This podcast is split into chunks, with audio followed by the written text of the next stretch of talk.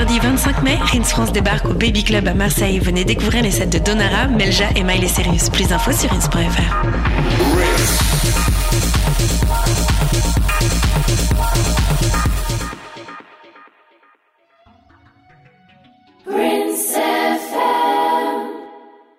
Bienvenue sur Piment, euh, votre gifle d'épices pour gâter la sauce.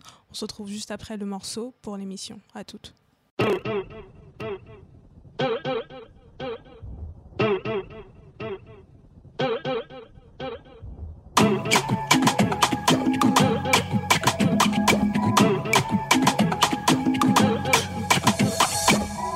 Sauce in my bag, swag. Hot sauce in my bag, swag. Hot sauce in my bag, swag. Hot sauce in my bag, swag.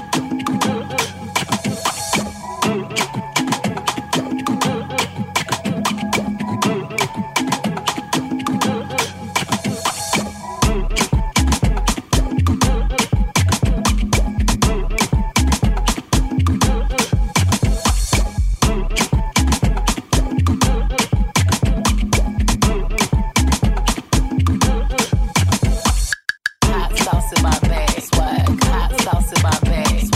Hot sauce in my bag. Hot sauce in my bag. Hot sauce in my bag. Hot sauce in my bag. Hot sauce in my bag,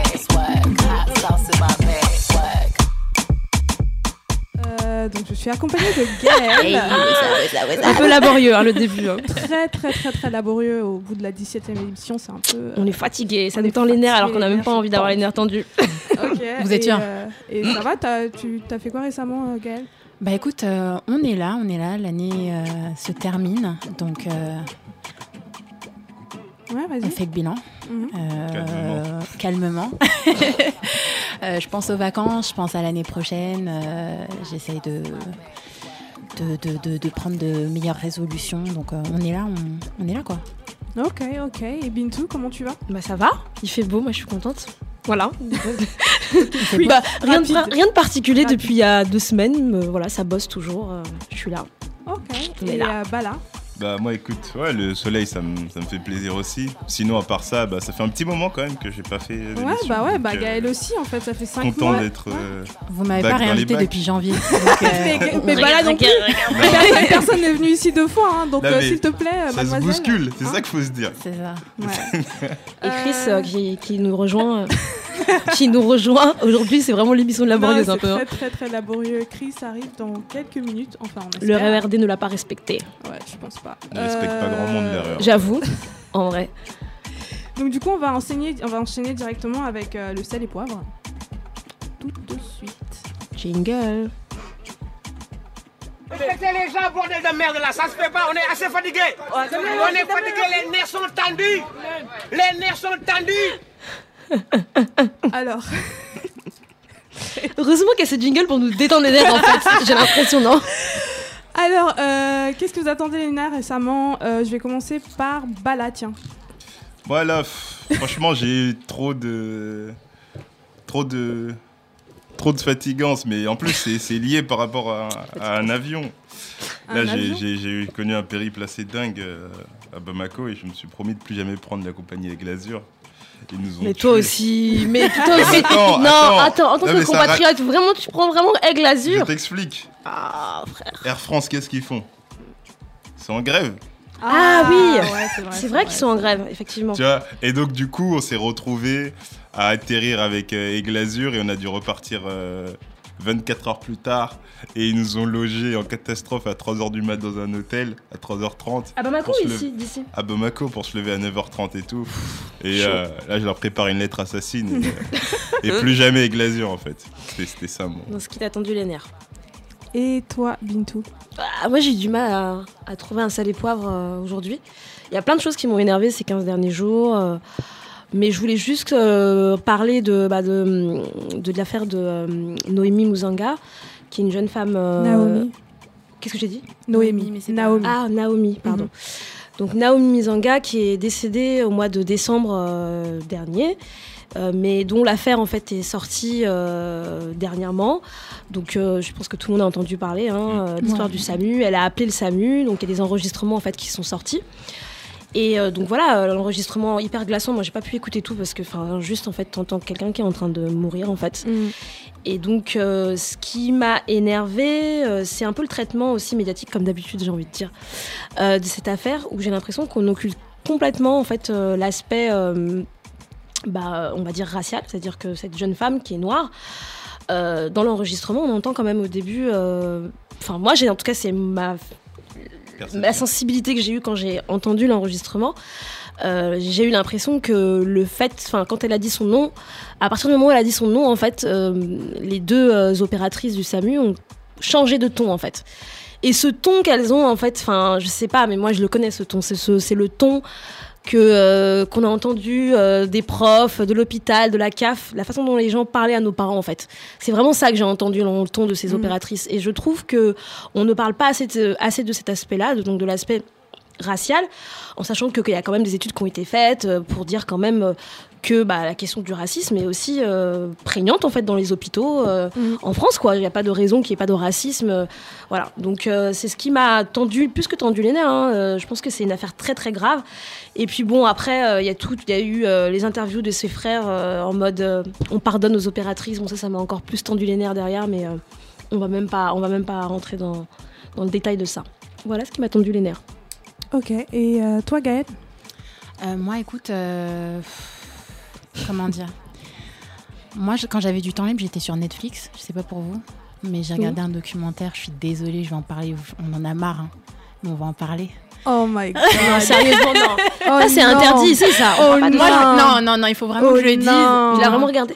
Donc sur tout Netflix là, là que j'ai entendu, il y a que ça que j'ai. Eh, Tout Netflix, toutes les, Mm. sé- toutes les séries. T'as regardé tout jusqu'à atteindre ce- ce- celui-ci. Écoute, il était important que, genre, au bout d'un moment, je me pose et que je regarde le, le documentaire dont on ne veut pas citer le nom, mais on va quand même le citer ici ce- aujourd'hui Ce même. soir. Ce soir. Non, j'ai regardé euh, The Rachel Divide. Euh, coucou Chris. Coucou Chris. Bonjour Chris, on accueille Le Chris. RER ne t'a pas respecté. Euh, du coup, ouais, donc je regardais, donc j'ai regardé ce documentaire euh, très intéressant euh, sur euh, notre amie euh, Rachel Dolezal, euh, Mhm. qu'on connaît euh, tous, donc je n'ai pas donné mon argent. Moi, je la connais pas. Non, pas mais j'ai donné. Plus, je la Vous ne la connaissez pas Euh, Bon, Ok. ok, ok. Non, mais faut pas lui donner plus de crédit qu'autre chose. Mais, Mais je pense que, en fait, ce qui est important, c'est que tu dises qui c'est pour ceux qui ne la Ah, connaissent ok, pas. bon, pour exemple. ceux qui ne la connaissent pas, c'est une, euh, une femme d'une trentaine d'années qui a été au cœur d'un scandale il y a à peu près deux ans, je crois, ou un peu plus de deux ans. En 2015, ouais. En trois ans. 2000, Il y a trois trois ans maintenant. Ouais. Euh, donc, euh, je ne sais pas si pour ceux qui avaient Twitter ou, ou autres les réseaux sociaux, vous avez peut-être vu passer cette vidéo où on pose une question, une- la question à une femme donc activiste. Euh, elle faisait partie de, de la NA. Et oui. N-A-A-C-P. Ouais. ouais. à l'époque. Euh, on lui demande tout simplement. Elle euh, était- je pense qu'elle était même. euh, C'était la plus haut placée. Ouais, c'est pas la, euh, la représentatrice. Enfin, elle, Ouais, elle de était sa ville, la ouais. porte-parole de sa Ah ville, ouais, je sais pas quoi. c'était la plus. On lui a juste posé une question simple, c'est de, enfin, qui, qui est ton père Euh, Pour savoir à peu près, en fait, pouvoir savoir si elle est tout simplement noire, enfin noire américaine. Euh, la go est partie, hein. elle a bégayé d'abord, puis elle est partie, hein, c'est important. Et ensuite, euh, donc, et, enfin, elle- on, a, on a exposé la fille euh, en ligne, on, a, on a découvert que la femme, en effet, n'est pas noire, mais blanche. Donc, ça a été ben, une, toute une polémique, beaucoup, de, beaucoup, beaucoup de scandales autour de ça. Euh, et puis, donc, arrive 2018 où il y a ce documentaire donc, sur elle qui est sur Netflix. Moi, je me sentais mal à l'aise parce que si je donne pas mes sous à Monique, que je Ah. donne mes sous à Rachel, Ah. c'est- c'est un peu problématique. Ah. Mais je voulais quand même savoir de quoi il s'agissait. Ouais. Donc, j'ai quand même pris une heure de mon temps après Non, le travail. C'est bien, merci. pour merci, regarder merci un petit peu de Pour nous, pour nous. Non, mais je l'ai fait pour vous. Je l'ai fait pour vous.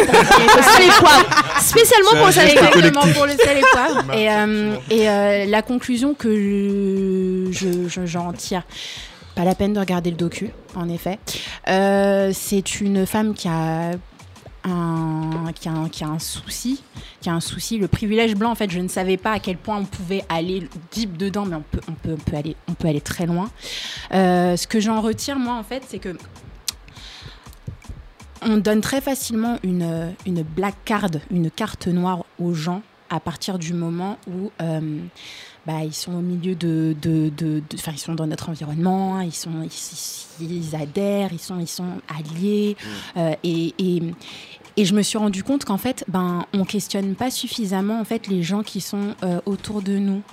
Notamment, elle, elle avait vraiment, enfin, elle était au, au cœur du truc. On se rend Mm. compte que, très rapidement que le simple fait de de, euh, le simple fait de justement être porte-parole, de vouloir euh, bah, participer à, à, enfin, à être dehors dans, dans les manifestations, de faire pas mal de choses, ben, elle a pu se créer tout un personnage que les gens avaient des doutes, mais on n'a pas forcément remis ça en question. Et c'est vrai que euh, ben, je, je, je, je, j'étais mal à l'aise. Je me suis dit que voilà, on avait affaire à une sociopathe, à quelqu'un Ouais, qui avait vraiment genre, euh, ben, des- je veux même pas parler en fait du, du, du- du- comment dire, du focus sur euh, sur ces enfants Mm. euh, Qui sont noirs, qui ouais. sont noirs, Mm. qui sont au milieu de ça, qui ne savent pas quoi dire. Et, euh, et euh, je, je, moi, je me suis dit que voilà, enfin, si, si ça se passait un peu comme ça, euh, ben moi, pareil, hein, pourquoi pas, je vais me mettre aussi à la fluidité, parce que je vois que au final, au final, au final, la, la meuf s'appelle maintenant Nkishi Amare Diallo. Je sais pas si vous êtes au courant. Ouais, ouais, c'est c'est- c'est- Elle a changé son nom, c'est la fin ouais, du ouais. documentaire, donc elle change. Diallo. Respecte les surtout. Respecte-nous. Voilà, non, ça- Respecte les non, mais au final, bon, elle a décidé. Donc moi, à partir de maintenant, quand je postule à des annonces, et c'est ce que je fais en fin d'année, euh, quand je commence à chercher des appartements, je vais me faire appeler Anne-Marie Dupré, et personne va remettre en question mes, mes, mes, mes démarches transraciales. Voilà. Donc non, ben c'était un documentaire qui ne fallait, pff, voilà, sans plus, euh, qui ne valait pas en fait euh, toute la promo qu'on a fait autour Mm. parce que c'est un sujet, euh, un sujet encore une fois euh, sur le privilège blanc, sur euh, les blancs qui débordent et je pense qu'on en a beaucoup trop. On en a marre. On en a, on en a marre, ouais. On s'en fout des blancs. Euh, oui. Ça, c'est un jingle. Un peu. Non, c'est vrai, en plus, à la base, c'était censé être un jingle pour euh, Piment, ce truc. euh. On s'en fout des blancs. Vous connaissez la vidéo ou pas? Ah non, j'ai pas vu. C'est Ah la ouais, vidéo non, c'est une du- vidéo d'un classique, Congolais là. je- Non, d'un.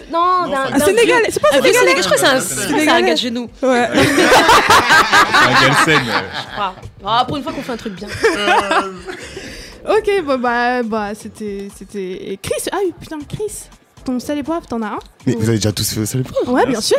Oh my C'était, god c'était rapide aujourd'hui. Donc, euh, vas-y. Euh, euh, alors ouais ouais j'ai un truc qui m'a tendu les nerfs bon ça fait un petit peu euh, fait divers Euh, mais ça s'est passé sur Instagram. En fait, c'est un mec qui s'appelle Stevie, euh, donc qui a créé une agence de mannequins qui s'appelle You Are Angels et qui bosse notamment pour la Black Pride, donc avec Joanne qui était avec nous euh, Mhm. au dernier épisode. Et en fait, il était sur les champs, donc avec ses amis, et il y a un mec qui, en fait, le mec, il a raconté dans son Insta Story ce qui s'est passé. Donc, il était sur les champs avec des potes. Et t'as un mec, d'après lui, donc d'origine maghrébine, qui serait passé devant et qui lui aurait craché dessus. Euh, parce que il aurait traité de sale nègre et de, de, de, de sale pédé, il aurait craché dessus. Et donc en fait, il racontait tout ce qui s'était passé, la scène, etc. Et en fait, ce qui s'est passé, c'est que le mec, il est parti au quart de tour, il l'a soulevé, il l'a démonté en fait, tu vois. Et genre, euh, le gars, s'y attendait pas du tout. Ah. Et c'est drôle, enfin, de, de penser que non, non, il y a pas, ça n'a pas été filmé, mais c'est drôle de penser que T'as cru que c'était World Star ici ouais, non mais de ouf, Rockstar. Ouais, la vidéo. Il y a la vidéo. Non, mais je sais pas s'il y avait la vidéo, mais en tout cas, il avait raconté ça en Insta Story et ça, ça m'a vraiment tendu les nerfs. Je sais pas, il y a des gens comme ça qui pensent que euh, certaines personnes, euh, parce qu'elles peuvent paraître euh, appartenant à la communauté LGBT, elles vont pas se défendre, genre si, Mm, si, si mm. on les attaque et tout machin. Le mec, il l'a jump, il a fracassé contre le grillage. Donc voilà, ça m'a tendu les nerfs et. Et je non, ça m'a vraiment tendu les nerfs par contre, parce que de, de là cracher sur quelqu'un, enfin bref, ça m'a un peu dépassé. Et un autre truc qui m'a tendu les nerfs, c'est, euh, je sais pas, c'est, Black Twitter m'a un peu tendu les nerfs. Enfin, je sais pas si on peut parler Black Twitter pour les Français, mais pour moi c'est Black Twitter aussi. Mhm. Euh, ouais, ça m'a un peu tendu les nerfs, euh, parce que voilà, je, je, il y a des shades qui se perdent, il y a des histoires de téléphones arabes qui deviennent des téléphones maliens, des choses qui se disent sur les gens. Laisse les Maliens Et, tranquilles. et, et, et, et en fait, ça me dépasse, quoi. En vrai, en vrai, si vous avez des choses à dire, faut me mentionner seulement. Faut me mentionner seulement. Franchement, faut hâte. Faut hâte. Et quand vous, quand vous, faut nous donner du crédit aussi, pardon. Faut hâte aussi, les gens. Voilà.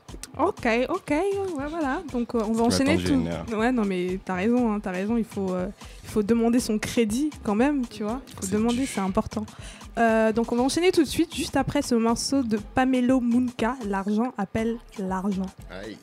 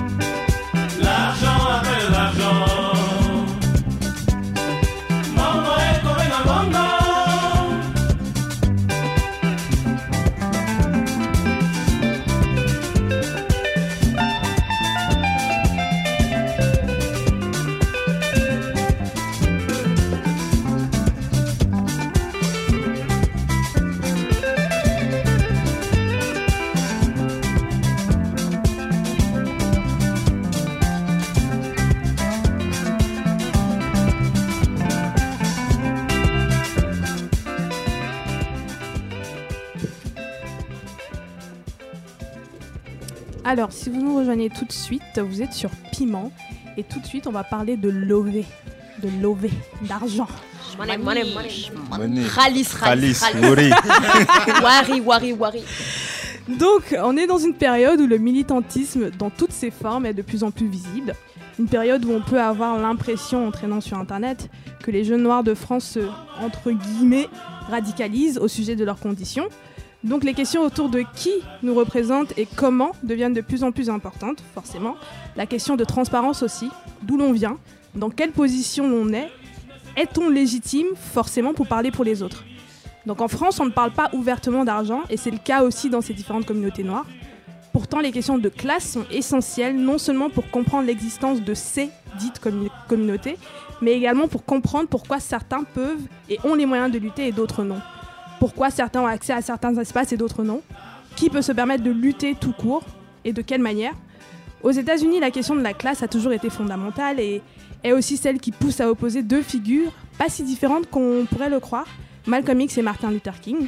Martin Luther King venait de l'église noire très liée à la voix de la classe moyenne à noire américaine et à la respectabilité, alors que Malcolm X venait littéralement des bas-fonds d'Harlem et s'était toujours revendiqué comme la voix de l'Amérique noire pauvre. Sans compter donc euh, tous les intellectuels noirs qui ont écrit sur le sujet, Franklin Frazier, Angela Davis, Bell Hooks, Cornel West, etc. Bref, pour revenir en France, pourquoi on ne parle pas plus d'argent dans les communautés noires? Quelle importance a la classe sociale dans la construction d'une personne noire dans un monde blanc? Est-il possible de dépasser ces différences pour s'unir et combattre ensemble? La suite dans le prochain épisode de Dragon Ball Z. Non, mais. Euh, donc on va, on va enchaîner tout de suite. Cette semaine, je lisais l'essai Marketing Blackness dans Killing Rage de Bell Hooks sur les rapports de classe à l'intérieur de la communauté noire américaine et elle a, elle a dit à un moment nous ne devrions pas avoir honte de parler de notre privilège, pouvoir de classe ou de son absence. Donc pour que cette discussion soit honnête et transparente à ce niveau-là, merci de poser vos déclarer, déclarer vos infos s'il vous plaît sur la table. Non mais plus sérieusement, euh, où vous situez-vous sur l'échelle de la classe? Et comment cette position influe-t-elle sur vos vies? Je vais commencer par toi Bala. Ok. Bah moi, je suis... euh, Moi, je suis un transclasse, en fait. C'est c'est ce qu'on appelle en sociologie un transfuge de classe. C'est-à-dire que j'ai complètement explosé ma classe sociale de départ, en fait. C'est euh, c'est simple, pour faire court, euh, j'écris des articles dans un grand quotidien euh, national, je suis en CDI ma mère est analphabète. Donc ça fait qu'elle ne peut pas lire mon travail, concrètement. Donc ça montre bah, les chemins parcourus, etc. Et je sais que je suis totalement une minorité parce que euh, t'as que 7 enfants sur 10 euh, issus des classes défavorisées qui... Enfin, t'en as que 3 sur 10 issus des classes défavorisées, pardon, qui réussissent à quitter leur milieu. Donc Mhm. c'est... euh, The struggle is c'est- real. Voilà, le for real, tu vois. Et donc du coup, c'est une position où tu regardes euh, les choses totalement différemment en fait, parce que tu sais que aujourd'hui, tu peux rentrer dans des milieux noirs, etc. Mais il y a quelques années, avant que tu aies un statut social, c'était les mêmes qui se foutaient de ta gueule en fait, Mm. par rapport à ton accent et ainsi de suite, etc. Mm. Et donc, ils te faisaient sentir que tu n'étais pas legit en fait, t'es pas légitime. Euh, et ça, c'est assez drôle à voir en fait aujourd'hui parce que euh, parce que ça te montre une sorte d'hypocrisie en fait et que du coup nous-mêmes au sein de la communauté entre guillemets bah du coup on est totalement sur des rapports de classe et de domination mais on se l'avoue jamais. Et euh, ce qui fait d'autant plus mal c'est que par exemple je sais pas t'étais au collège avant tu mettais une chemise en, en tissu quinf t'avais des quinfs qui se foutaient de ta gueule tu vois Mhm. qui disaient t'es pas évolué Mm. Aujourd'hui, t'as la hype, ils sont tous, euh, ils, ils sont tous au taquet, euh, tous plus chauds l'un que l'autre et tout, etc. Et t'as plein de, de trucs comme ça où- qui te montrent qu'en fait, toi, quand t'es passé de l'un à l'autre et que t'as toujours un pied dans l'un dans l'autre, que quand tu rentres chez toi, tu, tu reviens à, à la base. C'est que t'es, vous êtes huit enfants, mais t'es, t'es le seul, le seul qui a fait des études en fait. Mm. Et pourtant, il y en a trois qui sont plus grands que toi, donc du coup, ça fait que tu dois toujours re- revenir à ta place parce que sinon toi-même tu deviens un, un espèce d'individu méprisant pour, pour les tiens en fait. Mm. Et donc tu fais toujours un, espèce de yo-yo entre les entre les deux. Mais il faut pas se mentir, je sais clairement qu'aujourd'hui j'ai des privilèges euh, totalement fous en fait par Mhm. rapport à, à ma classe de départ et par rapport à ma, à ma fratrie en fait. Mm. Et après, le, le truc qui est aussi paradoxal, c'est que dans la rue, dans le regard blanc, dans le white gaze, t'es toujours vu comme un homme noir. Donc potentiellement pauvre, dangereux. Et j'ai jamais passé un an euh, civil en France sans me faire contrôler par les keufs depuis que j'ai 15 ans. Donc ça, c'est un truc qui te rappelle et qui te rattache à ta condition de départ en fait. D'accord, d'accord, merci Bala. Euh, je vais enchaîner par Bintou. Oui. Bintou. Euh, attends, la question c'est en gros où je me situe. Alors, où tu, où tu te situes sur l'échelle de la classe Mm. et comment cette position influe, euh, enfin, influence euh, Euh, où je me situe euh, à l'échelle de la classe sociale? Euh, bah, Bourgeoise, hein. moi je viens d'une famille bourgeoise. euh, bourgeoise dans le sens euh, très euh, par rapport au capitalisme, c'est-à-dire euh, je, j'ai euh, du capital, je viens d'une famille dont j'ai hérité de capital, mon père a lui-même hérité de capital, enfin voilà, je, je- ma classe sociale c'est clairement la bourgeoise. Bourgeoise même, enfin je- après moi je, je, m'y connais pas tant que ça. Mhm. hein. Est-ce que ce serait en France ou euh, en Les Afrique deux. en fait? Les deux? Les deux, euh, comme je disais, mon père déjà il est venu en France pour faire ses études Mm. dans les années 70. Donc euh, il vient pas de l'histoire de, de la migration, de travail. Donc il vient d'une histoire de migration, d'études d'étudiants dans les années 70. Mhm. Ce qui est très rare dans la- en Afri- pour les Afri- euh, pour l'Afrique subsaharienne dans les années 70. C'est très très rare. Donc lui-même donc est issu d'une famille euh, de classe sociale euh, aisée, bourgeoise. Et bon, bah, il a trans- il a travaillé, hein, néanmoins il a travaillé, il n'a pas hérité de machin, mais il a travaillé. Mais moi, je suis née, j'ai grandi dans un environnement aussi bourgeois, quoi. Enfin, j'ai jamais manqué de quoi que ce soit. Je j'ai pas grandi euh, en cité, j'ai grandi en banlieue parisienne, mais j'ai pas grandi en cité. Euh, J'étais dans, des- dans un lycée euh, privé, tu vois, catholique privé. Enfin, donc clairement, bah, moi, je, voilà, moi, si- moi, j'ai tous les privilèges de la bourgeoisie, les privilèges d'argent, les privilèges aussi de culture. J'ai pu aussi aller en Afrique tous les étés quand j'étais enfant. Donc ça, c'est un privilège énorme aussi quand tu es un Mhm. enfant d'immigré. Euh, non, enfin voilà, moi j'ai pas de problème à le dire que je viens de machin et je sais très bien que euh, ça participe à tous les privilèges que je peux avoir même aujourd'hui. Bah, de toute façon, le travail que je fais, j'ai hérité de mon père déjà. Ça, c'est déjà un Mhm. truc. euh, si c'est pas plus, s'il n'y a pas plus privilégié que ça, je sais pas.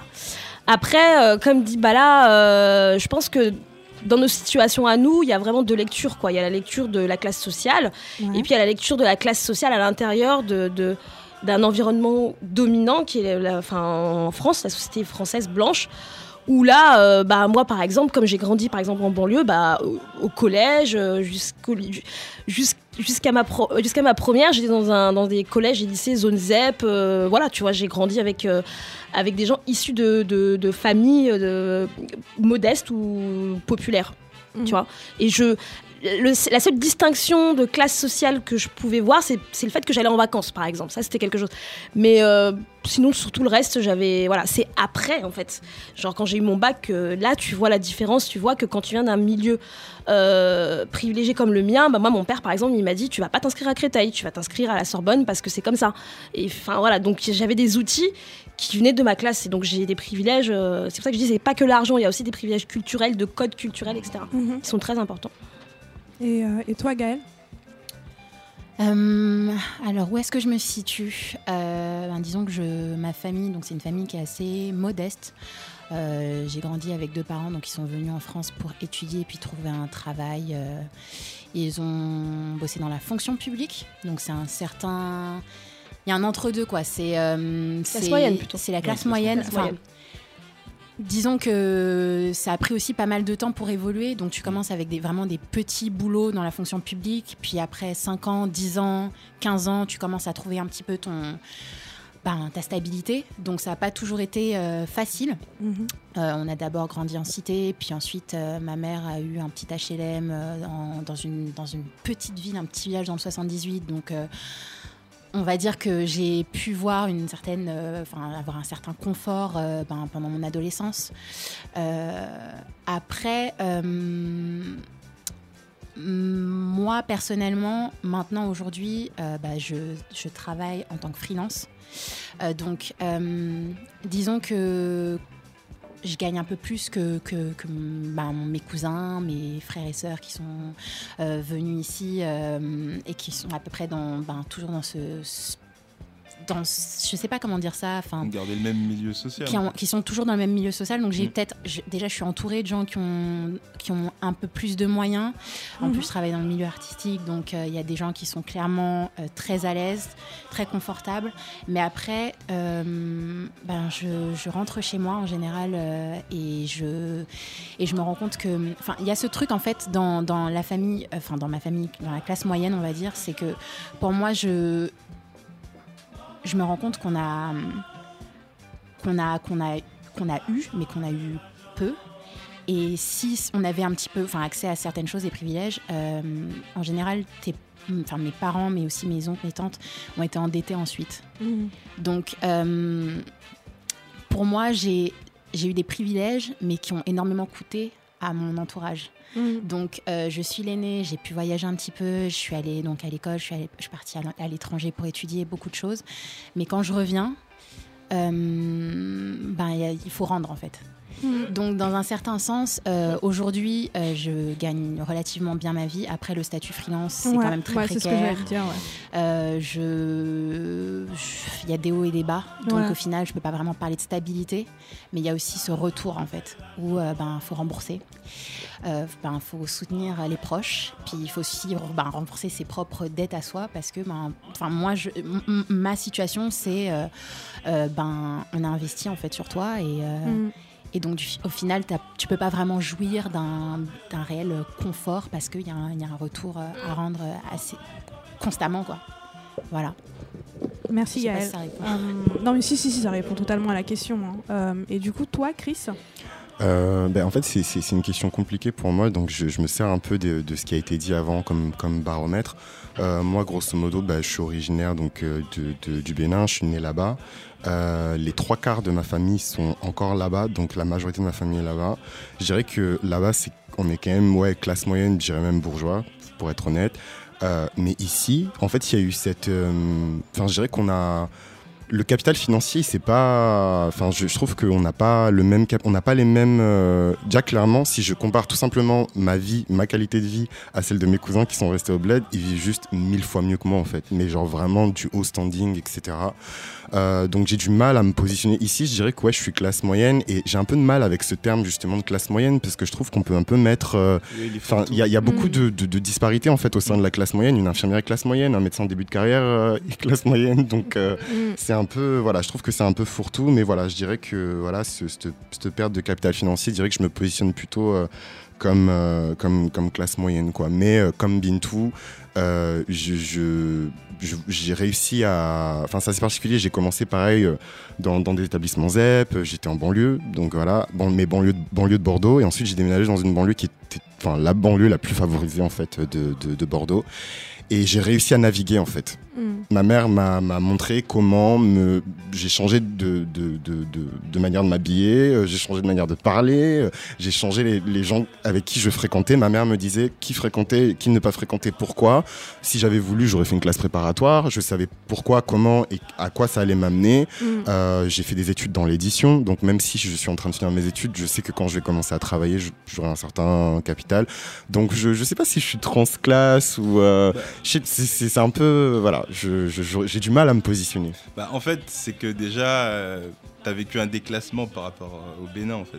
C'est qu'au Bénin, tu es dans la bourgeoisie, et en venant en France, tu es retombé. Mais ça, c'est dû à un racisme systémique qui fait que déjà tes diplômes en Afrique et toutes les positions que tu as sont ça. moindres Mm. quand tu viens en France. Mm. Donc en fait, déjà, tu es, le fruit de ce déclassement-là, mais ça n'empêche pas que ta famille garde euh, le capital social. Ça veut dire euh, que qu'ils connaissent du monde, ils, Mm. ils connaissent les rouages de l'école, etc. Tout ça, et qu'aujourd'hui, la France, si tu foires, si tu foires l'école, t'es mort en fait. Ouais, et donc du coup, le, la, la soupape qui te sauve en fait, contrairement à des gens que, qui n'ont jamais été scolarisés, c'est que tes parents savent l'école. Mm. Et comme ils savent l'école, ils savent les rouages, ils savent te mener et ils peuvent te permettre au pire de te maintenir dans, dans, dans, dans ta, dans, dans, dans, dans la middle class et au pire, toi, de, au mieux de viser plus haut en fait. Mm. Ce qui fait que tu as beaucoup de privilèges par rapport à des gens qui savent pas, Ah oui, oui, clairement. même le bac passé, que ça existe, les classes prépa, etc. Mm. ou qui découvrent en master que Sciences Po existe. Clairement. Merci Bala pour ces éclaircissements. Euh, on va enchaîner directement avec la deuxième question. Pourquoi pensez-vous que les Français ont du mal à parler d'argent et peut-être, par extension, donc les Noirs de France Euh, Et où se trouve la nuance en fait? Je vais te poser la question, euh, Bintou. Euh, alors, bah, moi je pense que c'est enfin, je pense que c'est culturel. euh, bah, c'est très particulier en France. Après, il y a un truc euh, par rapport à la France, euh, une espèce de déni euh, de la question du capitalisme. euh, enfin, comme même sur la, comme sur la question du racisme, en fait, les gens ne ne parlent pas, ne parlent pas d'argent. Tout ce qui est, en tout cas, source de différenciation, on n'en parle pas en France. En Mm. France, il y a un- ça, c'est culturel à la France. Maintenant, on va savoir d'où ça vient. Je sais pas depuis le Moyen Âge, mais non, mais ça, je sais pas, tu vois. Mais c'est vrai que c'est très français. euh, C'est très très français. Mais, euh, mais euh, sur euh, la question de dans, la dans les communautés africaines africaine ou noire, je pense que c'est plus par rapport à une espèce de... Enfin, moi, je pense qu'il y a... on- évidemment, on a hérité aussi de, de ce, de cette culture française de pas parler d'argent, voilà, ça c'est... Je pense que voilà, c'est normal. Mais je pense qu'il y a aussi un truc un peu de, de l'ordre de la pudeur, en fait. Parce que comme on parle justement de déclassement, on parle de... de personnes qui sont bah, vraiment dans, la, dans, le, dans, le combat, en fait, hein, de survie, même pour beaucoup.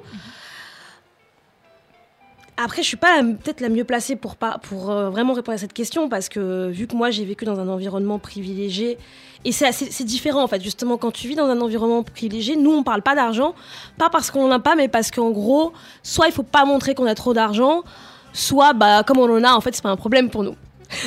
C'est- tu, tu vois ce que je veux dire Euh, mais je pense que culturellement, si les gens parlent pas d'argent dans notre communauté, c'est parce que c'est un problème en fait. Parce qu'en France, quand même, dans les communautés afro, afrodescendantes, voilà, la majorité des, des gens sont dans des situations modestes, populaires. Il y a pas, je veux dire, il y a pas une, il y a une petite minorité qui sont, euh, qui sont bourgeois ou qui ont beaucoup d'argent.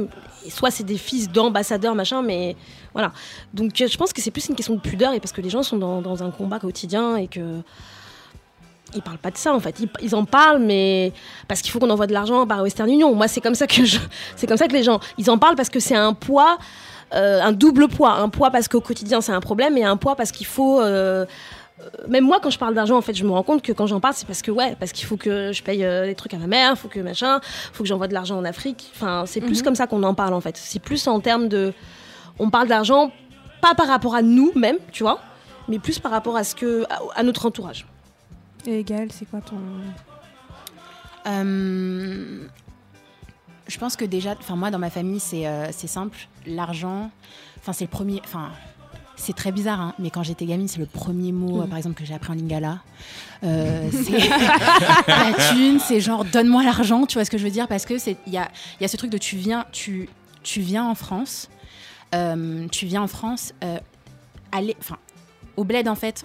On s'imagine que tu es censé en amasser, que tu es censé en avoir Que tu ramasses l'argent que tu ra- même. et que tu ra- que ça pousse sur des arbres, que tu ramasses ça, ça. et que c'est tranquille, tu vois. Ouais. Euh, pour mon père, c'est l'argent, la discussion de l'argent, c'était lié à des, enfin, des traumatismes, quoi. C'était un Mm. stress énorme. Mm. Euh, à la fin du mois, à qui j'envoie, comment je paye mes factures pour faire vivre ma famille et compagnie.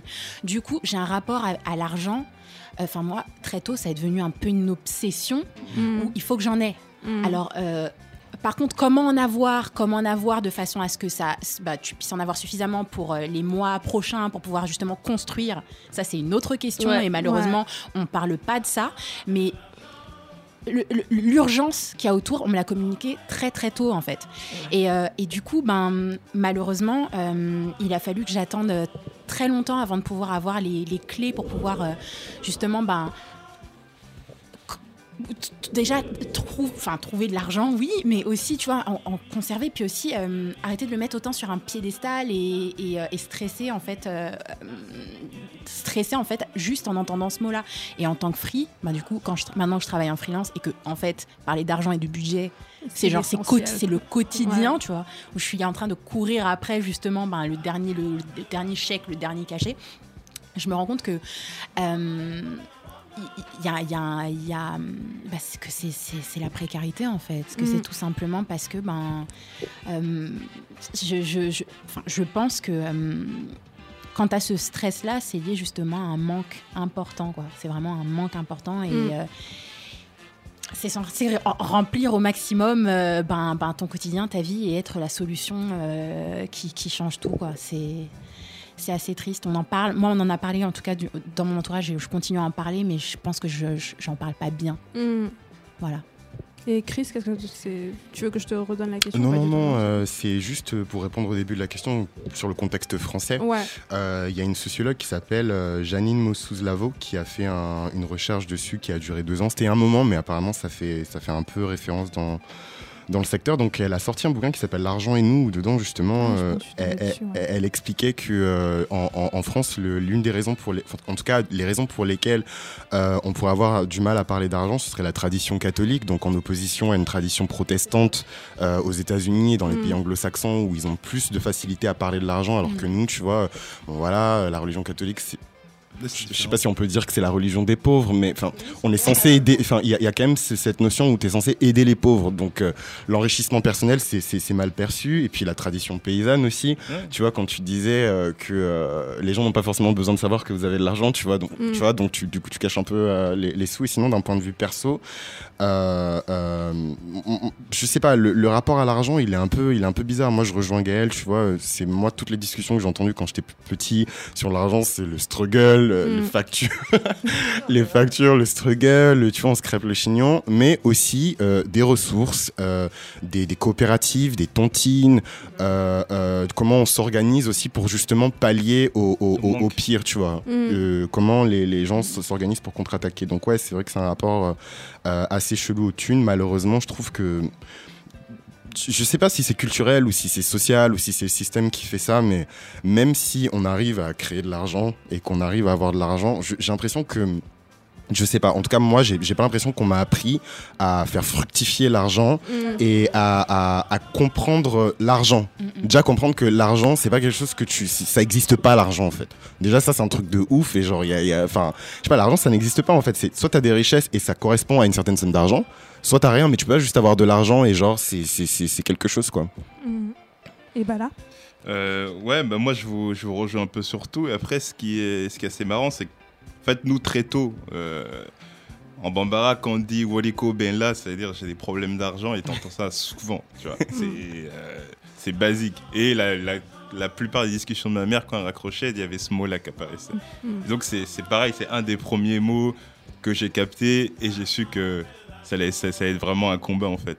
Et, euh, et ce qui est assez marrant, c'est que la, en fait, tu es dans un milieu où les darons en parlent de manière euh, de redistribution en fait. Ils sont Mmh, toujours dans, dans, dans ce concept-là en fait. Mhm. Toujours de redistribuer, etc.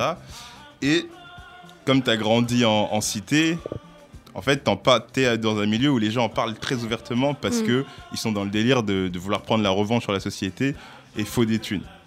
Et donc, ça veut dire que j'ai toujours été dans cette matrice de euh, être le nouveau PDD, tu vois, quand, quand tu es au quartier, ça. tu vois, quand tu es au quartier, Ouais. et quand tu rentres chez toi, être plus redistributeur que l'État, Mm. tu vois, genre... euh, tu vois Voilà, genre, Ouais. genre t'es, t'es- t'es la providence, quoi. Et, euh, et donc, j'ai toujours euh, un peu surfé entre ce, ce- ce double délire, en fait. Et du coup, par rapport à la société française, je rejoins totalement Chris, c'est que c'est la, c'est la tradition catho, en fait. C'est euh, Jésus lui-même était modeste, etc. euh, Ouais. aimons les pauvres.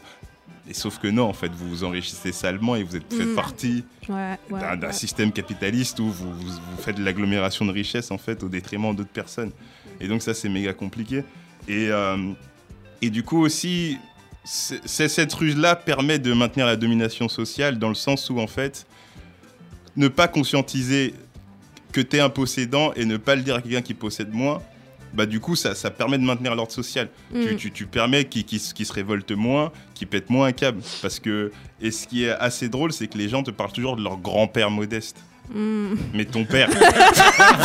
Et ton père, en Je veux fait. dire, mais ton père, tu vois. ouais. Euh, oui, non, mon père, oui, il avait euh, 25 librairies. Ah, bah voilà tu, tu vois Ouais. et, et donc, du coup, t'as. Tu vois, t'as, t'as toujours ça, tu, convoques toujours la trajectoire euh, de quelqu'un populaire qui va être ton arrière-arrière-grand-père, etc. Tu vois. Et, euh, et j'ai l'impression que les élites noires en ce moment font pareil, en fait, parce que elles, c'est par le changement de code, en fait, ce que les Kenry appellent le code switching, tu vois. Euh, du, coup, eux, on en reviendra, mais eux ils utilisent ça aussi. Ça veut dire que ils vont te parler un parler qui va te faire penser qu'ils sont pauvres, etc., qu'ils ont vécu les mêmes struggles que toi, mais derrière, ils vont essayer de. La suite après. La suite, Il y a du après- suspense, la hein, suite hein, après, hein, c'est hein, un il y a du morceau de suspense. Migos euh, qui s'appelle Made Man, c'est un choix de Gaël.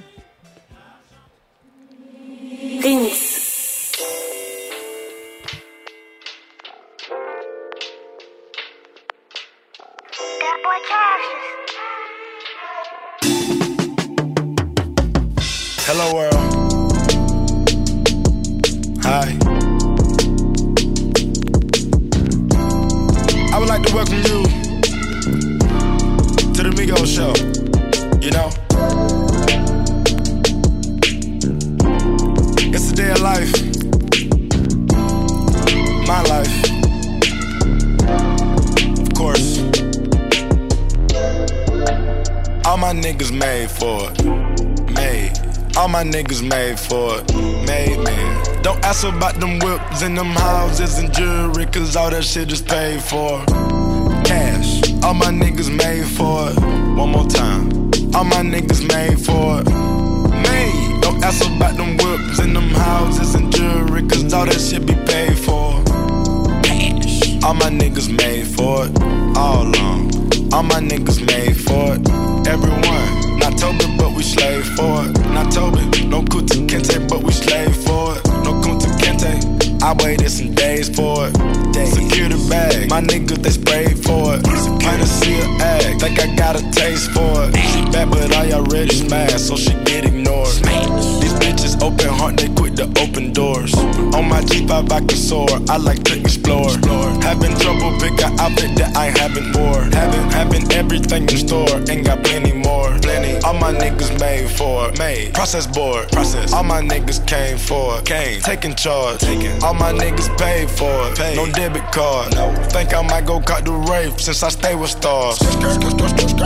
All my niggas made for it. Made. All my niggas made for it. Man.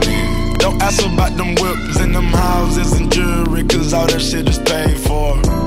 Cash. All my niggas made for it. One more time. All my niggas made for it. Alors, si vous venez de nous rejoindre, vous êtes sur Piment et on parle d'argent, de Lové, de Yotas, comme on dit au bled. De Khalis, de Wari, de la Moula. Monique. C'est drôle. L'agent. Big up à Célia.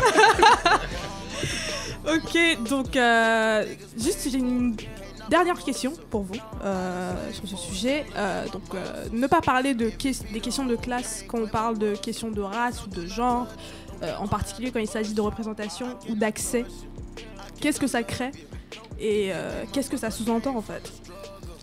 Euh, je, je vais répondre, Ouais, mais euh, du coup, c'est vrai que bah, là, commencer à, à, Ouais, à- ouais. à en, à en parler et euh, ça crée de l'hypocrisie tout simplement. Pour moi, ça crée de l'hypocrisie et je pense que c'est assez, enfin, c'est ironique parce qu'en fait, tout simplement, c'est toujours ceux qui dominent, ceux qui ont des privilèges de classe, qui en fait euh, bah, sont en haut en fait, ont tous les, tous les moyens, tous les privilèges pour pouvoir accéder euh, bah, au micro, euh, pour pouvoir accéder au- au- au- à toutes les plateformes où on va parler de nous en fait. Donc du coup, déjà un, bah, ça, ça pose la question de la légitimité. Donc qui parle à notre place? D'où vient cette personne-là? Bon, d'où vient cette personne-là En fait, c'est toujours, enfin. Je suis désolée, c'est toujours les mêmes en fait. C'est toujours, bah, moi-même qui parle en ce moment tout de suite là en train de vous parler.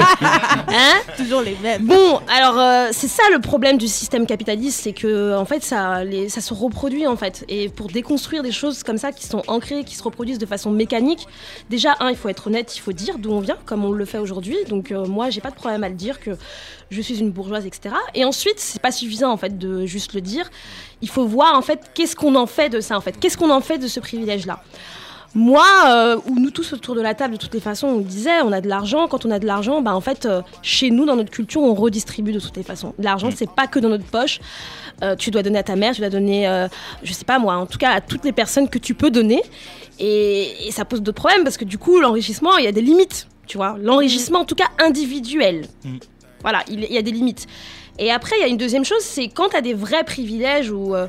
Moi, par exemple, je le dis, tu vois, j'ai du réseau euh, parce que j'ai fait certaines, certaines. Je suis allée dans certaines assos à Sciences Po où j'ai pu rencontrer euh, certaines personnes qui, voilà, euh, qui, qui ont de l'argent ou même j'ai fait un tout petit peu de politique aussi, donc ça m'a permis d'avoir des contacts, etc. Bah, c'est des contacts qui existent. Qu'est-ce que j'en fais en fait? Bah, qu'est-ce que j'en fais de ce contact-là? Bah, j'essaie de faire en sorte d'en faire profiter les gens qui sont autour de moi en fait Ouais, et qui n'ont pas les mêmes, les mêmes privilèges ou les mêmes réseaux. Et je le fais de façon très naturelle. Mais après, je le fais de façon stratégique. Parce que le problème aussi, c'est que, par exemple, les questions de réseau, tu peux pas donner ton réseau entre guillemets à n'importe qui. Parce que si tu donnes ton réseau entre guillemets à n'importe qui, demain, le, contact que tu donnes, qui lui te fait confiance parce que entre guillemets vous êtes de la même vous êtes du même monde vous êtes de la même classe sociale. On va soi-disant aider quelqu'un qui est euh, en dessous tu vois de, de classe sociale. Tu le fais mais pas avec n'importe qui parce que sinon ça peut toi-même te faire perdre en fait la, enfin, je veux La dire, ton- la, crédibilité. la- la crédibilité et puis le, le- le- ta carte de membre euh, du club euh, des privilégiés. Mm. et ça, c'est un truc qui est plus par rapport bah, au monde dans lequel on vit. On vit dans un monde raciste et on maîtrise pas tout en fait. Donc même quand t'es riche, mais que t'es noir, tu maîtrises pas tout. Voilà. Je sais pas Et, si j'ai euh, répondu à la question, mais bon. Et Gaël, toi? Non, moi j'avais juste envie de dire que j'appréciais ton, ton honnêteté en fait, euh, Pinto. Ouais. Parce que je pense que euh, malheureusement, euh, la visibilité qu'on peut avoir, une fois que tu l'as, donc tu as accès à ça et que tu peux en fait euh, justement ben, circuler, rencontrer des gens, euh, tu as tendance en fait à genre, je sais pas, moi c'est l'impression que j'ai, Mhm. euh, tu as tendance à oublier en fait euh, qui t'a- comment tu as fait pour en arriver là, qui t'a mis là et tu donnes pas forcément les crédits. Et puis tu oublies de raconter ton histoire en Ouais, entier, ce ouais, qui fait ouais, qu'on a ben, des gens qui sont ben, Bancal. Oui, qui sont plein de, plein- de, plein de contradictions et qui sont là, on, on, on, nous, nous, nous. nous, ouais. Mais la réalité, c'est que toi, euh, toi, ben, t'as as eu, eu la chance d'eux, en fait. Et c'est important de, de, de, de garder ces nuances-là. Et en fait, si au final, ben, t'es pas. euh, Enfin, je veux dire, si tu peux pas, en fait, juste porter tous les discours sur ton dos. Après, tu peux partager le micro, tu peux, genre, en fait, Ouais, faire ouais, en sorte qu'il y ait une discussion, faire en sorte qu'il y ait d'autres personnes autour de la table qui vont donner leur insight, leur input, qui sera un réel truc authentique, en et, fait. et au final, qui seront beaucoup plus peut-être même euh, experts sur la question que toi, parce que Exactement. c'est impossible d'être expert sur toutes les questions. Tu veux, mais c'est pas possible. C'est juste pas possible. C'est sûr, c'est sûr. Mais ça, faut avoir de, enfin, faut avoir de l'honnêteté intellectuelle hein, pour ça, hein, un peu, Et, euh, et un peu d'humanité aussi. Hein. Pas- Et bah là, t'en penses quoi? Bah moi sur ça je suis, je suis totalement d'accord en fait c'est que en fait nous le, le problème qu'on a là avec une, une espèce d'élite noire naissante parce que nous on en fait partie comme on se réunit déjà nous Mhm. ça, ça, ça raconte des trucs sur, sur l'époque etc et, euh, et moi j'ai toujours eu cette cette grosse inquiétude c'est de devenir une élite, une élite zombie en fait Mm. tu vois, où tu vas graille sur, euh, sur tous les trucs des pauvres, sur tous les trucs des souffrants, tu t'ad- tu adaptes les codes, tu vois, donc ça veut dire, comme je disais tout à l'heure, tu fais du code switching, ça veut dire quand tu es avec un souffrant, tu fais le souffrant, euh, tu reprends ses codes, ses façons de parler, etc. Mais attention, quand tu es face à un blanc, tu pratiques le- la distinction pour montrer que tu es un noir plus plus. Mm. Et ça, il y en a beaucoup qui le font, en fait. Et, aïe. Et, et je sais que par exemple, dans les, parmi les noirs journalistes, Le, le name dropping Voilà, Il a le name ouvert le tiroir. Ah, mais, tu vois, il faut, il, faut, il, faut, il faut dire les choses. C'est que, c'est, je suis dans un métier, je commence à voir, je commence à voir les, les noirs qui sont rentrés avant moi, etc. Ouais. Euh, ils viennent pas de ma classe sociale. Euh, ils, ont, ils se sentent euh, vachement insultés en fait quand tu les, quand tu les ramènes à, à une classe sociale inférieure et Mm. ils crachent, ils crachent sur nous et on leur sert de strapontin en fait pour s'élever. Ouais. De Exactement. fou. Tu vois. On vous voit, hein, Voilà. on vous voit d'eau. Tu vois Ouais. Et donc, du coup, il y a, il y a- y a ce truc-là aussi qui, qui se met en place, ce, ce- ce pratique, ce- cette pratique de distinction sociale, où je suis le bon noir qui se rapproche plus des codes de la blanchité, parce que je vais créer une solidarité de classe bourgeoise et effacer ma couleur de peau. Il y a des gens qui n'ont rien à foutre de faire ça, Mm. tu vois, qui vont être totalement solidaires avec, avec un bourgeois blanc parce qu'ils sont bourgeois noirs, et ça, ça suffit totalement. Mm. Mais quand on va leur faire un, un truc de ouf, comme OJ, ils vont redevenir noirs. et, et- et ça, c'est c'est vraiment une. Voilà. Mm, mm, mm. Moi, c'est vraiment une des plaies, en fait.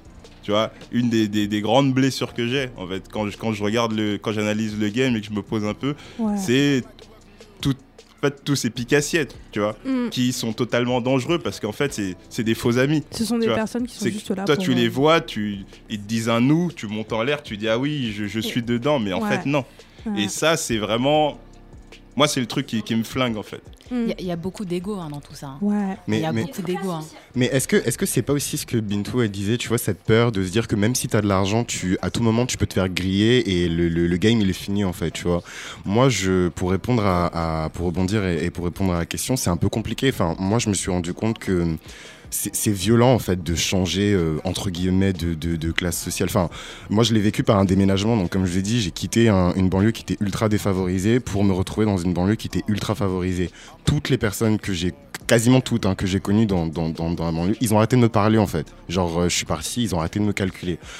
Et quand à partir du moment où j'ai adopté les codes en fait de, de, de, ce nouvel environnement, enfin tout ça pour dire qu'il y a- un mouvement de, il y a une solidarité entre guillemets de classe. Enfin, c'est bizarre, mais en fait on est venu me, on est venu me chercher en fait. Et en fait j'ai- pas l'impression de, même si j'avais ma mère qui me guidait, j'ai l'impression de glisser en fait. Enfin genre je et, et du coup on t'amène des fois à des situations effectivement où on te demande de de faire le token, de, de, de, de cautionner euh, des, des, des discours qui sont, euh, qui sont bancaux, des, des, voilà, des situations qui sont, qui, sont, qui sont un peu cheloues. Quoi. Mais du coup, juste pour euh, rebondir sur ce que, euh, ce que Bala disait, en fait, le truc, c'est que le- la question du code switching, euh, bah, ça, ça leur sert en fait au final, tu vois, parce que c'est vraiment des personnes qui sont là pour la promotion personnelle Mmh. euh, et qui se mettent, donc qui arrivent en disant je suis là pour les noirs, mais derrière ont bien plusieurs ambitions qui ne comprennent que en fait, que leur personne, que leur propre personne. Donc quand tu dis que c'est une solidarité de classe, euh, enfin, Pas, pas, pas entre. En fait, quand je, quand je parle de solidarité de classe, je parle pas forcément d'autres noirs, classe moyenne sup ou classe moyenne. En fait, je parle de, de la manière dont, dont, une fois que hum, certains blancs ouais. reconnaissent en fait certains codes Mhm. euh, de, de leur propre classe sociale. Enfin, tout ça pour dire que c'est pas forcément, euh, comment dirais-je, c'est dans les deux sens en fait. C'est pas juste toi qui t'élèves ou qui va vers. Enfin, ça marche dans les deux sens en fait. C'est ce que j'ai essayé de- de- de- d'expliquer. Tu voulais dire un truc, Bintou? Non, mais il y a, euh, comme tu parlais en, début de- de- d'introduction, tu parlais de, de l'ouvrage euh, de Franklin Fra- Fraser, Oui, Franklin qui a écrit un ouais. livre donc, qui s'appelle euh, Black Bourgeoisie. Black, Black Bourgeoisie dans les années 60 en plus. hein. C'est un, Ouais, 50, c'est un, 50, un 50, livre euh, très ancien, donc qui parle évidemment de la question de l'individualisme noir, de la question des classes sociales à l'intérieur des communautés noires, etc. Et il y a une, une juste, je vais juste citer une Une phrase une phrase Ouais. du livre où il dit que euh, donc la bourgeoisie noire, il dit que c'est une classe bourgeoise anormale sans identité construite sur des mythes de l'individualisme noir mais qui subissent en silence son complexe d'infériorité débilitante. d'accord. Et je trouve que c'est hyper. Enfin, je trouve que c'est vraiment ça en fait. C'est c'est ce complexe entre le fait que bah t'es bourgeois et tu écrases, bah tu écrases euh, ceux qui sont pas bourgeois. hein, donc ça, peu importe la couleur en fait, de toute façon un noir euh, ou pas noir. Mais que dans un monde blanc où tu es dominé parce que tu es noir, euh, tu l'utilises deux fois plus en fait. Et moi je trouve que c'est encore plus violent en fait. Hmm. C'est encore plus violent. Pour moi, ça montre vraiment justement ce que c'est que le capitalisme. C'est-à-dire que le capitalisme, c'est vraiment la question de la lutte des classes, en fait. En vrai, euh, la question de la race, des fois, bah, elle est complètement effacée. Et je trouve que ça, par exemple, on le voit bien, en fait. Et donc, tous les Noirs ne sont pas nos amis, comme on disait dans l'autre émission. Comme on le dit dans l'autre Et émission. Et, surtout, parce qu'il y a la question de la classe sociale. Ok. Quelqu'un veut rajouter quelque chose? 9 cèdes. Ok, donc là c'était euh, parlant de Lové. On va enchaîner tout de suite avec une petite chronique. Juste après ce morceau d'Harry Belafonte et Myriam Makeba, My Angel.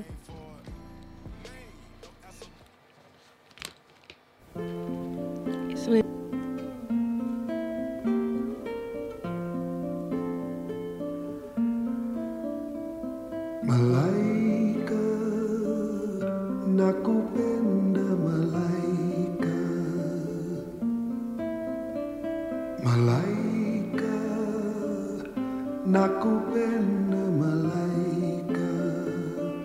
Ingekuwa maliwe, ingekuwa dada. Na mali sina we ingekuwa nashindwa na mali sina we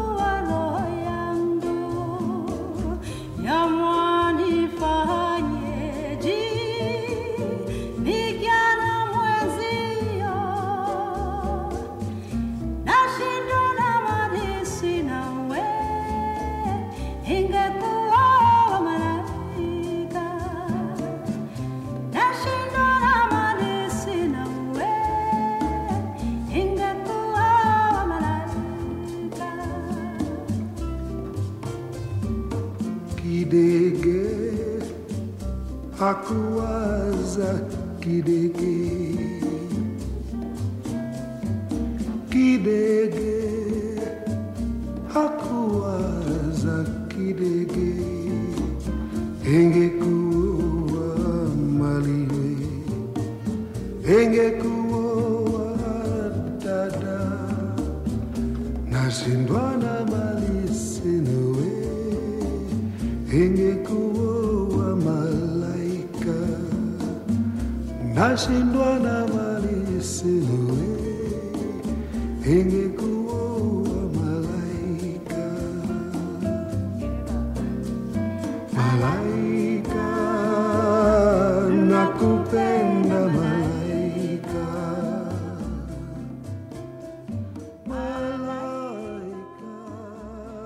Nous sommes de retour dans le piment.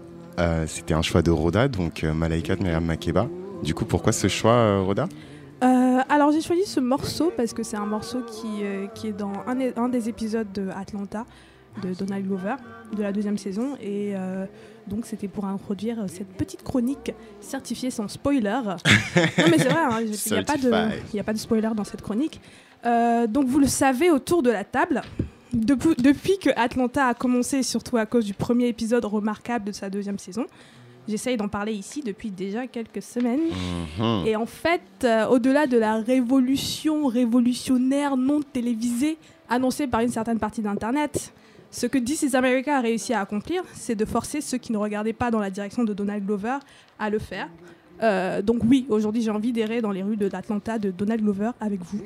Mais euh, je pense que pour parler d'Atlanta, il faut pouvoir parler de Donald Glover et de Childish Gambino. Enfin, de ma relation avec lui en tant que comédien, scénariste, musicien, en tant qu'artiste. Et pour commencer et faire court, euh, il n'en existait pas une avant à son album Because of the Internet, et il n'en existait pas une après, en vrai. À l'époque, je n'étais pas fan de séries comme aujourd'hui, donc des sitcoms tels que 30 Rock ou Community, pour lesquels il a été scénariste et comédien, mais était complètement inconnu. Je rencontre donc d'abord Childish Gambino en 2013 avec son album un peu bizarre autour d'Internet. On a fait un épisode sur Internet ici, donc euh, limite c'est un visionnaire. Euh, L'album ressemble à un hommage un peu raté à Drake avec des tons RB, hip-hop et EDM, un certain talent pour l'écriture et pour les choix des mélodies, un mix de pas mal de choses, ce qui s'inscrit dans ce personnage pas du tout figé et différent qu'il se vante d'être. Euh, à noter que c'est son deuxième album studio composé et produit avec son pote de toujours, Ludwig Göransson, comme on dit chez nous, un blanc là. C'est le gars de Black Panther qui a fait Ouais, le truc, c'est le blanc le là de Black Panther. Exactement, c'est le mec qui taffe avec euh, Ryan Coogler qui a fait toutes, euh, toutes les. Tous les. Qu'on appelle ça déjà les, La BO soundtrack. Les BO, ouais, soundtrack de ces, de ces films. Donc, euh, à la même époque, donc, je découvre le Tumblr Your Five is Problematic, une sorte de mur de la honte virtuelle où l'auteur répertorie toutes les choses problématiques que vos artistes favoris ont dit depuis leur berceau. Il existe toujours d'ailleurs et les casseroles de Donald ils sont toujours visibles pour ceux qui veulent, euh, qui veulent aller se, se mettre à jour. Bref, le personnage est posé. Donald Glover, c'est un de ces mecs noirs un peu geek qui ne s'est jamais senti à sa place au milieu des autres enfants noirs parce que selon lui, il faisait des trucs de blanc et donc s'est toujours senti un peu exceptionnel dans sa bizarrerie parce qu'elle lui permet de naviguer dans un monde de blanc, de sortir avec tout sauf des femmes noires, c'est pas moi qui le dis, d'avoir des opportunités pour écrire dans des comédies grand public et puis, des fois, il fait de la musique sous un pseudo trouvé grâce à un générateur de nom Wu-Tang. J'avance rapide, rapidement, pardon. On arrive à la série Atlanta, annoncée depuis 2013 par la chaîne FX. Personnellement, je n'entends pas parler jusqu'au début de la promo en 2016. D'ailleurs, on en parle dans une de nos premières newsletters sur Atuba, comme une série prometteuse à cause de la structure d'un des trailers. Et surtout parce qu'il y a du monde, moi y compris, qui découvre que Donald Glover vient d'Atlanta. C'est pas quelque chose qu'il a toujours revendiqué explicitement, et quand on pense à Atlanta, on pense à tout sauf à lui. Euh, il n'y a donc pas d'attente particulière et assez de possibilités pour proposer quelque chose de complètement inédit. Et c'est le cas. La première saison de sa série semi-autobiographique existe vraiment dans sa propre ligue, une nouvelle dramédie noire, cynique, absurde, traitant du quotidien de Earn, joué par Donald, le mec conventionnellement intelligent, destiné à une vie incroyable, mais qui a quitté Princeton, on ne sait pas trop pourquoi, et se retrouve manager de son cousin Alfred, joué par Brian Tyree Henry, le rappeur devenu célèbre un peu par hasard, toujours accompagné de Darius, joué par Lucky Stanfield, philosophe nigérian incompris du groupe. Donc euh, leur point commun, ils ne, sont, ils ne font pas grand-chose en fait. Ils sont tous les trois assez banals, ils existent de meilleurs rappeurs, de meilleurs managers, de meilleurs philosophes. Il y a toujours mieux qu'eux. Et c'est un, des éléments qui fait l'intérêt de la série, construite très subtilement autour du quotidien pas si exceptionnel de ces mecs noirs, qui lorsqu'ils ont la plus infime victoire sont ramenés à leurs conditions, leur statut dans la société ou tout simplement rattrapés par le hood. Vu qu'il n'y a pas de storyline précise, on ne sait jamais à quoi s'attendre. Les épisodes sont des focus sur les personnages, sur fond de culture noire américaine avec des traces de pop culture. Je pense à l'épisode 7 sur une version, satirique de BET ou à celui, l'équivalent de Rachel Dolezal que Gaël euh, nous a présenté tout à l'heure. Donc euh, la femme blanche qui s'est faite passer pour une femme noire avant d'être outée par ses propres parents, ce qui prouve que les blancs ne peuvent même pas faire confiance à leurs parents Je blancs. te jure. Euh, bref, Atlanta fonctionne et tout le monde est plutôt d'accord. Donald Glover gagne son entrée par la grande porte tout en se démarquant de tous les nouveaux acteurs réalisateurs noirs américains de la nouvelle génération. La deuxième saison, appelée Robin Season, la saison du vol, arrive enfin, on peut plus, un peu plus d'un an après la première, et la recette est nettement différente. La photographie est plus bleuâtre, souvent grisâtre, plus sombre que la première saison. C'est toujours aussi drôle, mais le ton passe du drôle au grave en une fraction de seconde. Le drame prend le pas sur la comédie, ce qui rappelle l'épisode au poste de police de la saison 1 d'ailleurs. Les personnages secondaires forts se multiplient, shout out to my nigga Tracy. On parle de liens amoureux et familiaux qui se font et se défont, de traumatismes, de santé mentale, de l'équation du succès et de plein d'autres choses. La salle des scénaristes est toujours entièrement composée de mecs noirs et d'une seule femme, et ça commence à se ressentir. Il y a au moins une zone d'ombre dans Atlanta, le développement de ces personnages féminins. Van, joué par Zazie Beetz, nous intéresse moins que les trois acolytes, et qu'on s'attarde sur les personnages féminins noirs de la deuxième saison, la meuf qui prend à partie la copine blanche de l'athlète noir, la Instagram famous qui veut forcer Alfred à être en couple avec elle pour des likes, ou l'étudiante suceuse de sang complètement hystérique. Il y a quelque chose de, de dérangeant, de maladroit, de récurrent dans la dépiction des femmes noires d'Atlanta. La saison fonctionne pour d'autres raisons que la saison 1, mais il reste un petit goût amer. Pendant ce temps, Childish Gambino sort Awaken My Love, son troisième, album studio, propulsé par l'excellent Redbone, une interpolation du classique A Rather Be With You de Bootsy Collins. Difficile de se rater. Mais l'album est parsemé de quelques hommages à peine dissimul- dissimulés à Parliament Funkadelic et beaucoup moins réussis en fait. Cette certaine différence que ces albums d'avant ont voulu cultiver s'échoue un peu sur le bord d'une plage au profit d'une musique résolument noire, peut-être plus consensuelle. Une façon pour lui de dire que Childish évolue avec Donald, je ne sais pas trop. Je ne sais pas non plus comment il, a- comment il arrive à Awaken My Love, comment il en arrive à faire This is America. Qu'est-ce qui a nourri cet album? Quelles expériences? Pour Atlanta, on sait très bien qu'il y a des similitudes entre lui et, euh, et Earn, l'outsider. On sait aussi qu'il n'est pas le seul scénariste et que c'est son frère qui a le vécu du mec noir qui ne s'est jamais senti bizarre autour d'autres noirs. Il y, a un certain, il y a un certain équilibre dans Atlanta. Quand j'écoute Childish aujourd'hui, je ne sais plus trop qui c'est, je ne l'ai pas vu grandir musicalement. J'ai l'impression qu'il cherche sa patte, passe d'un genre à un autre, parce qu'il est doué pour l'imitation déjà, mais aussi parce qu'il a pris l'habitude de réussir tout ce qu'il entreprend, sauf en musique. Au fond, je me dis qu'il savait que Waken My Love, malgré ses Grammys, n'était pas si bon que ça. C'est pour ça que This is America est arrivé si vite, si brusquement, autant dans le timing que dans l'exécution. La différence entre lui et une Beyoncé, par exemple, c'est qu'on sait ce qui a nourri Lemonade. On a vu Beyoncé évoluer. On avait déjà quelques aperçus dans son album éponyme. On sait qui sont ses parents, d'où ils viennent. Solange nous l'a expliqué sur son dernier album. Et la cible de Beyoncé, surtout après Coa- Coachella, se précise. Childish, lui, a l'air inauthentique, forcé, pas assez mature pour mener ses ambitions au bout. Et lisant ses interviews, euh, en lisant ses interviews, pardon, notamment ce profil dans The New Yorker qui est sorti juste avant la deuxième saison d'Atlanta, il dit à un moment Je veux montrer aux blancs ce que c'est le racisme. Sa cible est claire en fait, ce qui rend le clip de This is America encore plus questionnable. Donna a annoncé que son prochain album sous le pseudo de Childish Gambino était le dernier. Peut-être commence-t-il à se rendre compte que l'excellence naturelle de Donald et l'obstination de Childish à vouloir nous ou leur prouver quelque chose ne peuvent plus cohabiter. Ce sera tout pour moi. Merci. Immense. Hey, gifle des Euh, donc du coup, on va enchaîner de suite. Vous avez des trucs à dire ou pas du tout Parce que euh, je... Bah moi merci parce que c'est un personnage que je connaissais pas et que Ouais. j'ai vu aussi euh, que j'ai découvert là avec euh, avec Atlanta, Mhm. c'est vrai. Ouais. Mais Ah, avec euh, vrai la- le clip euh, is America, c'est vrai que bon bah, comme tout le monde. Mais d'ailleurs j'ai pas aimé le clip, mais euh, Ouais. donc je, suis contente que tu que tu nous aies analysé ça et décortiqué ça en nous parlant aussi du personnage de Donald Glover, ça Glover. Glover. Glover. Ok, bon, on va enchaîner tout de suite alors du coup avec le deuxième sujet, juste après ce morceau de Richard Bonnat, Sweet Mary.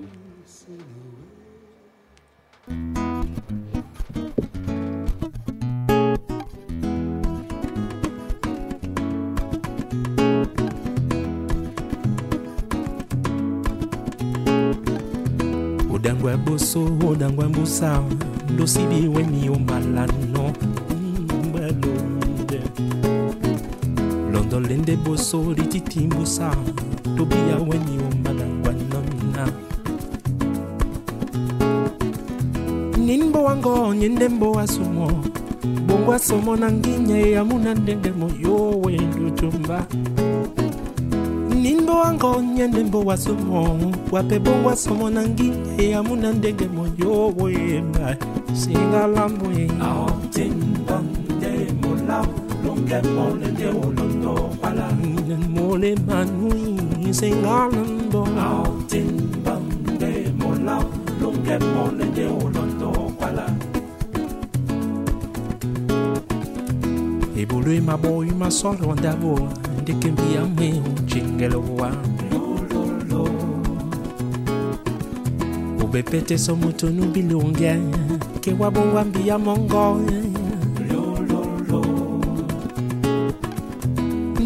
ngonya ndembo wasuko wapebo wasomo na nginye ya muna ndenge mwenjo wenu tumbao ninbo wangonya ndembo wasuko wapebo wasomo na nginye ya muna ndenge mwenjo wenu kwiye na nginya timbangelo lungemone de ulondo kwala Emmanuel Sengalambo Aotin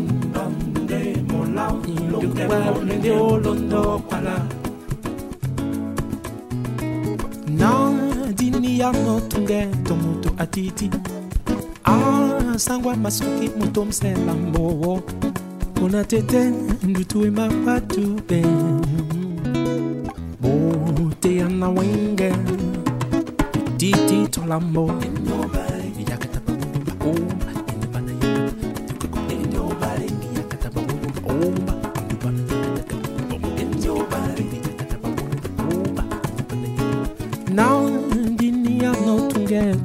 atitindabo aula sangwa masoki motomselambo ona tetendo tu emabadu eh.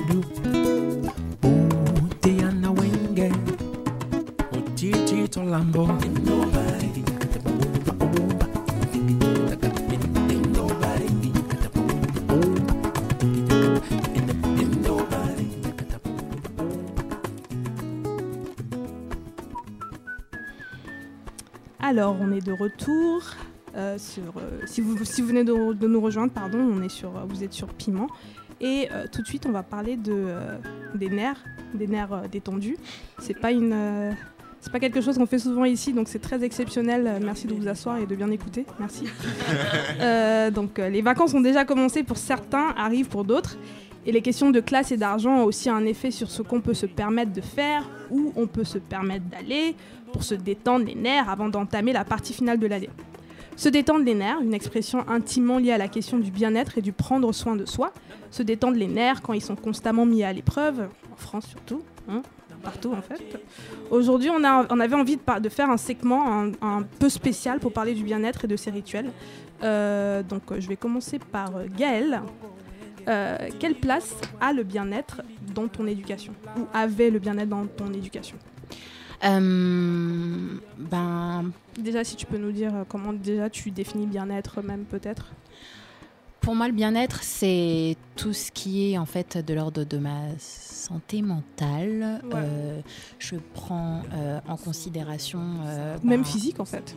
Et physique, oui, enfin ça a une répercussion, c'est vrai. Mhm. Euh, en gros, euh, je fais attention à genre, euh, si, ben, à- aux petits détails de mon quotidien. Est-ce que je- j'ai assez dormi? Est-ce que je Mhm. me sens bien? Est-ce que je me sens pas bah, déprimée?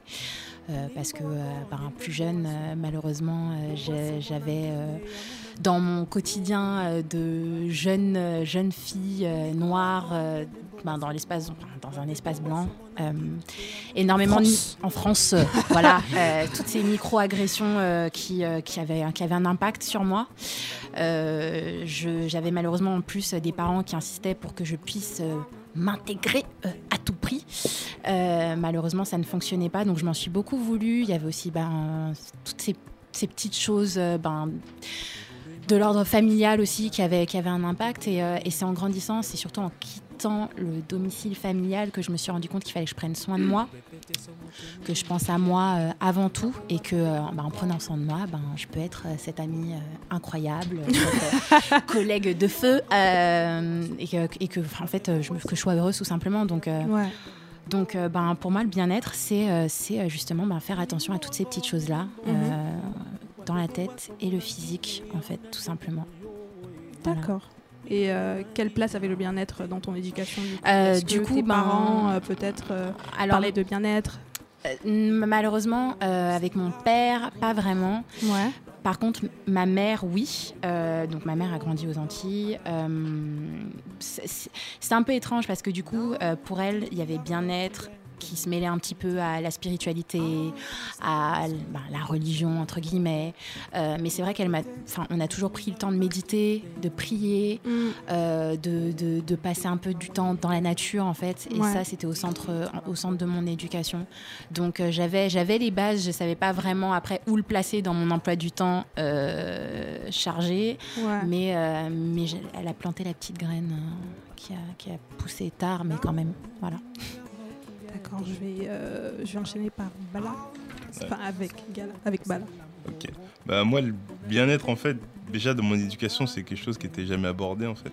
Ouais. Euh, je sais pas, on m'a toujours dit que tu seras bien. euh, si tu as fait les choses bien, euh, tu seras bien à ta mort, en fait. Ouais. Tu vois Et donc, tu as une course contre ça. Et que, du coup, là, ce qui compte pour être bien plus tard, pas maintenant, c'est euh, les prières et les bonnes actions que tu fais, en fait. Mm. Et moi, j'étais tout le temps euh, élevé dans, dans cette matrice-là. Tu as, une dette, en fait. Il faut déjà que tu payes la dette. Et, euh, et après, on verra le reste. Et tu pas le droit d'être fragile, tu pas le droit de tomber, en fait. Et, euh, et donc, ça fait que c'est que jusqu'à il y a très peu que je commence à, à réfléchir sur le sujet, que je vois que beaucoup de gens l'ont pensé. Et que moi, pour moi, ça a été un impensé pendant très longtemps, en fait. Parce Mhm. que tu étais trop occupé à autre chose, tu étais trop occupé à te sacrifier pour d'autres. Parce que nous, en fait, la, notre éducation, la valeur de bien-être, c'est le sacrifice. Ouais. C'est que Mhm, mhm. si tu te sacrifies, t'es bien parce que tu fais le bien et tu donnes envie aux autres de pas te faire du mal, en fait. Mm. Merci Bala. Euh, et toi, Chris? Euh, comment je définirais le bien-être? Pour moi, euh, le bien-être, c'est la sécurité. Euh, sécurité financière, sécurité physique, euh, etc. Euh, j'ai grandi euh, avec une mère célibataire, donc euh, la, la notion de bien-être, enfin c'est pas forcément une conséquence d'ailleurs, mais en tout cas, je c'était pas trop présent. Ma mère elle travaillait H24, enfin je, je la voyais pas souvent, donc je- je- on n'avait pas ce- le seul moment effectivement où on avait un petit peu euh, je sais pas, c'était vraiment pendant la prière en fait. C'est euh, le, le seul moment où la santé mentale, euh, voilà. Mais c'est intéressant qu'on parle de, de- de la santé physique aussi parce qu'elle fait partie du, du bien-être. Euh, moi, enfin, je, je suis un ex-obèse et euh, je, je, je, mais enfin, j'avais des problèmes de, de- enfin, j'ai toujours d'ailleurs, problèmes de, des, des problèmes cardiaques en fait. Donc en Mm. fait, ça a vraiment impacté ma santé. Donc j'avais besoin de, voilà, de me remettre bien, de, et puis même moi, je me sentais pas bien, etc. Et, euh, et en fait, le sport, euh, au fur et à mesure des années, ça a vraiment pris une place de plus en plus grande dans ma vie et je sais que ça a eu un impact de fou sur. Je sais pas ce qu'on appelle l'énergie vitale, le chakra lâché, euh, ce qu'on veut. ça. Non, vraiment, ça m'a, ça m'a transformé quoi. Donc ouais, le bien-être, c'est, j'ai sous-estimé l'importance du, du bien-être physique et de la santé physique et l'impact que ça a sur le moral et le mental en fait. Mhm. Et toi, Bintou? Ouais, pour moi, euh, bien-être, euh, ça sous-entend euh, plutôt euh, mental, en fait, effectivement. Ouais. Parce que, bah, comme je disais au début, comme j'ai pas nécessairement eu de problème particulier euh, matériel dans ma vie, euh, c'est vraiment ça, en fait, pour moi. Donc j'ai le temps et le privilège, justement, du coup, euh, d'avoir eu très tôt conscience bah, que l'épanouissement moral, je sais pas comment je peux dire, mental est important. Moi, je suis allée voir un psy très vite quand j'étais jeune, à 20 ans. J'ai quitté chez mes parents aussi parce que je me sentais pas bien, euh, ce qui est quand même un truc de ouf dans ma culture. Euh, juste quand même pour le dire, parce que mes parents sont quand même euh, d'Afrique de l'Ouest sahélien, donc euh, hein, culture musulmane, culture conservatrice pour les femmes. Donc en fait très tôt, ça a été quelque chose qui m'a conditionné mes actes en fait, c'est-à-dire que je faisais les choses pour pouvoir être bien en fait.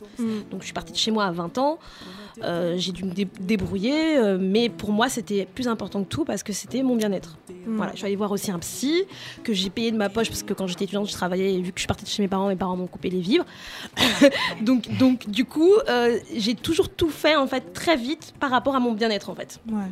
Quelque- Mais après, en termes d'éducation, c'est comme disait Bala, parce qu'on vient de la même culture, c'est un impensé. C'est-à-dire, on n'était pas. euh, Enfin, Mm. je veux dire, il n'y a pas de bien-être, quoi. Enfin, quoique, en même temps, vu que par rapport à ma classe sociale, par exemple, mes parents nous inscrivaient au sport quand on était enfant, donc c'est quand même une forme de, de, Mm. de façon de voir quand même Oh, ça peut être si, ça peut être si, bien ouais, si. On, on fait en sorte que les enfants se défoulent, on cadre ça. euh, Oui, et puis bon, par exemple, on mangeait bien, on allait au restaurant. Donc moi, je trouve que ça, c'est un bien-être parce que, je, par exemple, c'est quelque chose qui est toujours important pour moi. Ouais. Bien manger. Ouais. Hmm. Bien manger, ça, je fais. Voilà. Et ça, je trouve que c'est pas- c'est un privilège quand même de classe aussi. Ouais, ça. ouais, ouais, de ouf.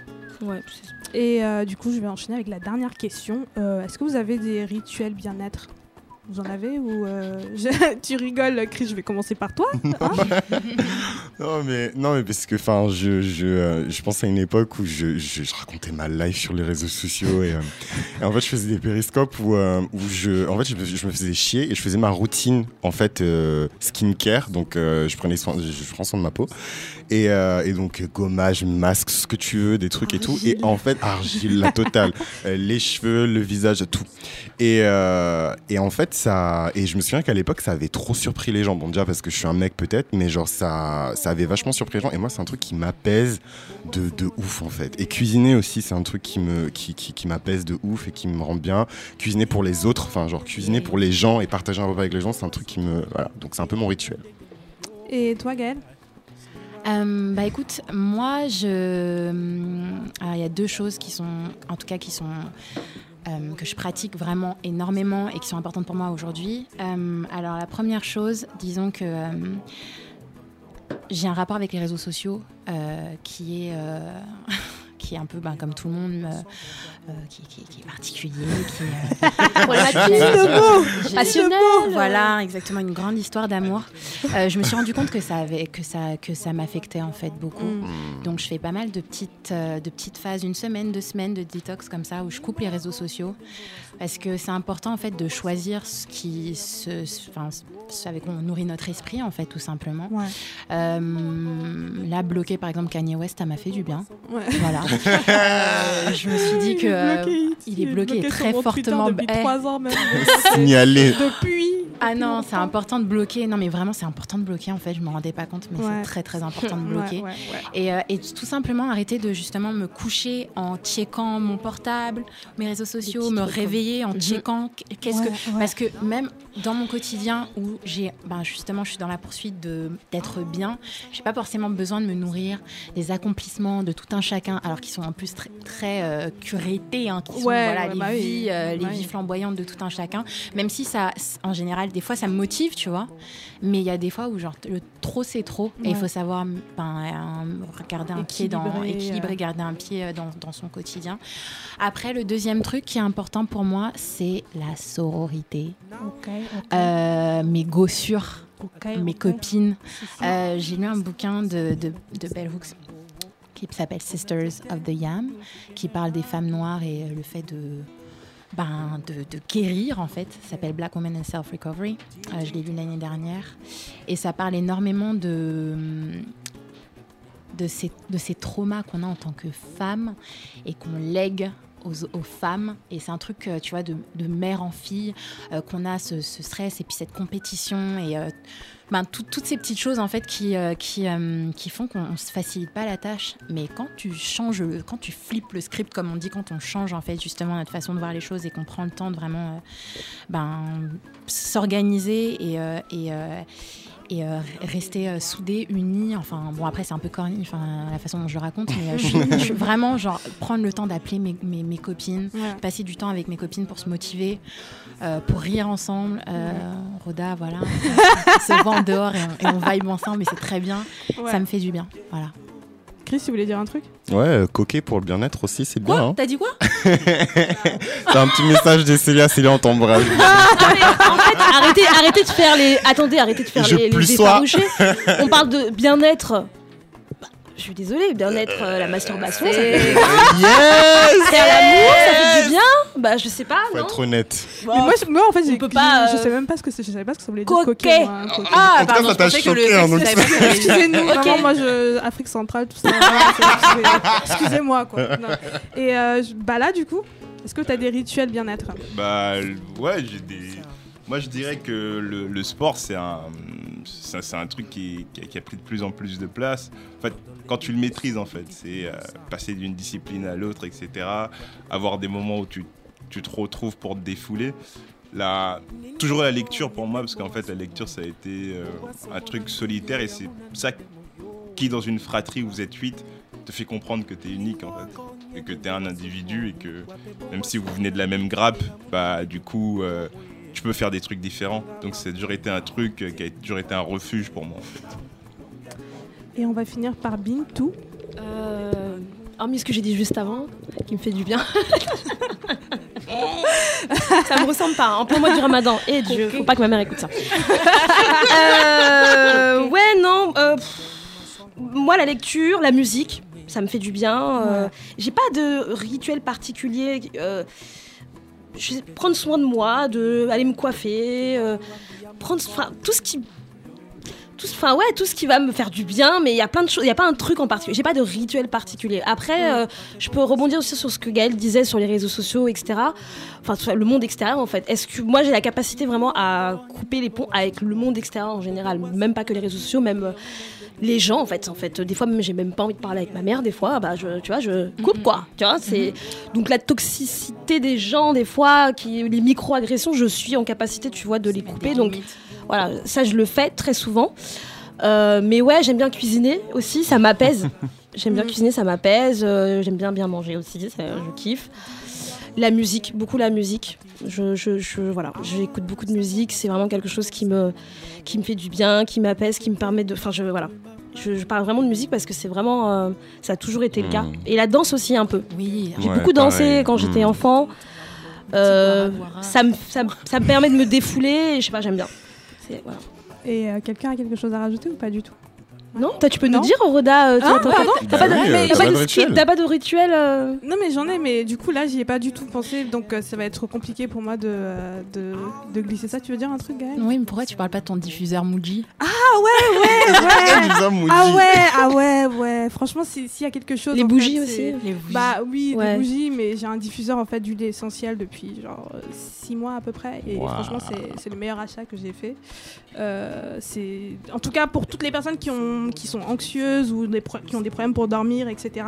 Mhm. C'est vraiment quelque chose d'hyper. Enfin, ça, ça, Ça apaise, ça te permet de. il y, a des, il y a des huiles qui sont euh, destinées à la relaxa- relaxa- relaxation pardon, et d'autres choses. Donc euh, du coup, tu mets ça avant de dormir et tout, et ça franchement, euh, ou dans la journée, comme vous voulez, et franchement, ça, ça met bien, quoi, ça met bien. Euh, on va terminer sur ça. Mhm. Euh, et euh, donc merci d'avoir partagé vos rituels. Vous étiez sur Piment. Vous pouvez nous retrouver, vous savez très bien, sur Instagram Piment avec 4 i, euh, Twitter Piment avec 4 i, sur euh, Facebook aussi Piment avec, avec 4 i. Et on est aussi sur euh, Apple Podcast. D'ailleurs, mettez-nous des étoiles de préférence. Beaucoup, 5, beaucoup d'étoiles. Parce que vous faites euh, grave les crevards un peu et euh, franchement, faites quelque chose quoi. Et partagez aussi. Et on se retrouve dans deux semaines. D'ailleurs, c'était l'avant-dernière émission. Dans deux semaines, c'est la dernière émission de la saison. Euh, et on va retrouver notre petite Célia qui va revenir de Martinique bronzée, hydratée et, Et vénère. rechargé à bloc. Et euh, donc tout de suite, euh, ce sera un mix de Hey Bonnie. Euh, donc pour le retrouver sur les réseaux sociaux, c'est H E Y B O N Y euh, qui va, qui est déjà venu sur Piment en fait, c'est la troisième Mm. fois qu'il vient. Euh, donc ça veut dire qu'on l'aime, on l'aime beaucoup ici. On l'aime beaucoup. Beaucoup, très On fort. l'aime beaucoup. Donc euh, du coup, ça va être tout de suite et, euh, et voilà, on se retrouve dans deux semaines. Merci. Au revoir. Bisous. I used to be in love, but used to have a problem? Now everything has changed since you walked away. No, I ain't playing no good. Yeah, you're the one to blame. I thought you never lied to me, baby. Yeah, you know it's driving me crazy. I'm crazy over you. Yeah, I'm strung out, I'm strung out, I'm strung out over you.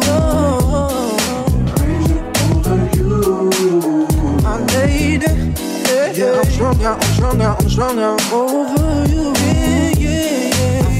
Yeah, yeah, yeah. I love my precious baby, my special kind of lost without my baby. I can't deny, can't deny. I love my precious baby, my special kind of lost without my baby. I'm lost, can't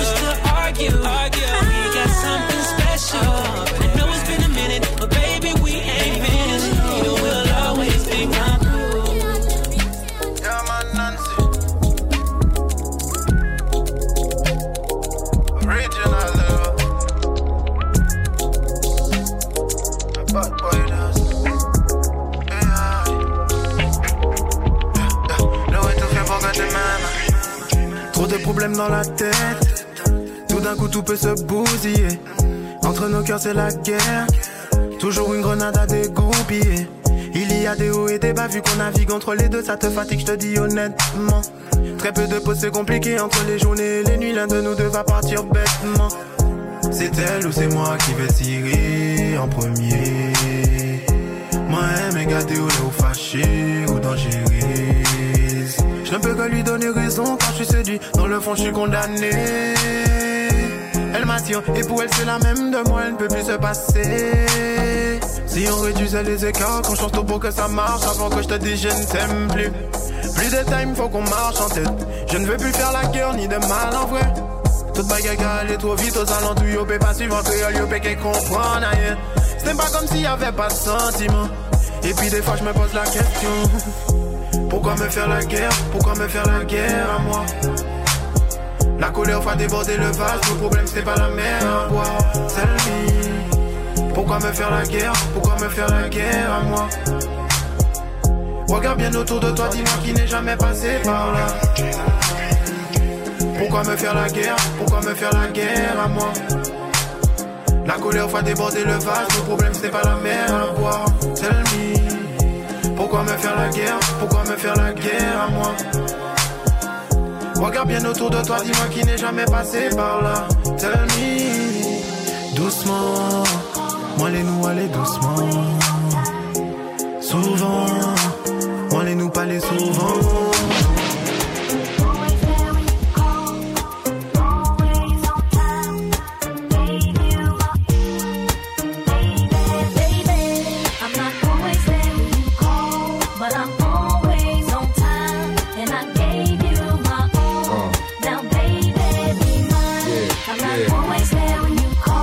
But I'm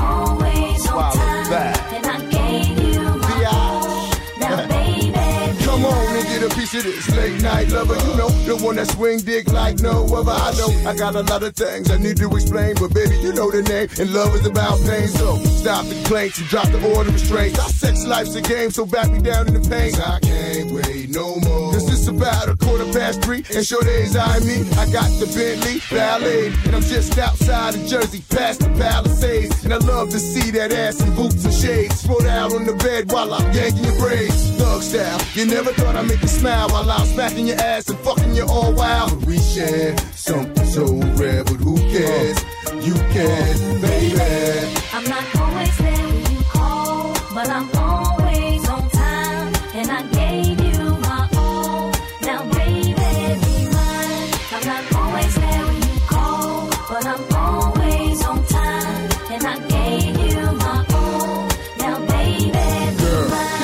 Come on, pull it together. It's on it. Come on, pull it together. It's on it. Come on, pull it together. It's on it. I need the right one with a bright imagination. Someone to talk to. Somebody patient. I want a cold piece. I want a love sensation. I want the mind first. I make the body wait for it. Wait for it. Could be the right one. With a little dedication. Gotta make the follow through. Gotta make me chase it. Oh, I want a stone groove. I want a love sensation. Someone to hold to.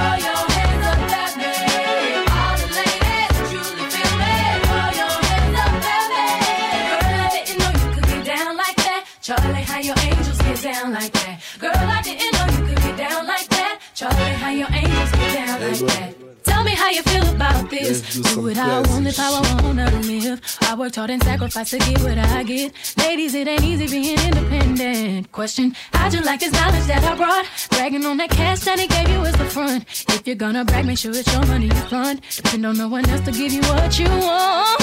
Shoes on my feet. I know. Clothes I'm wearing.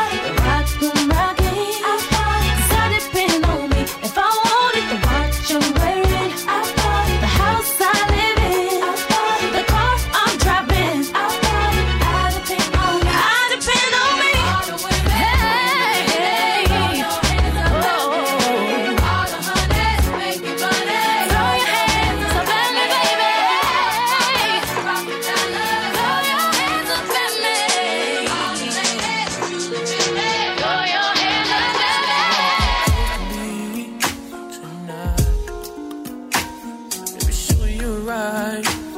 Eh. You've been holding on to these eyes. It's been raining all night. Now I don't wanna put pressure on you.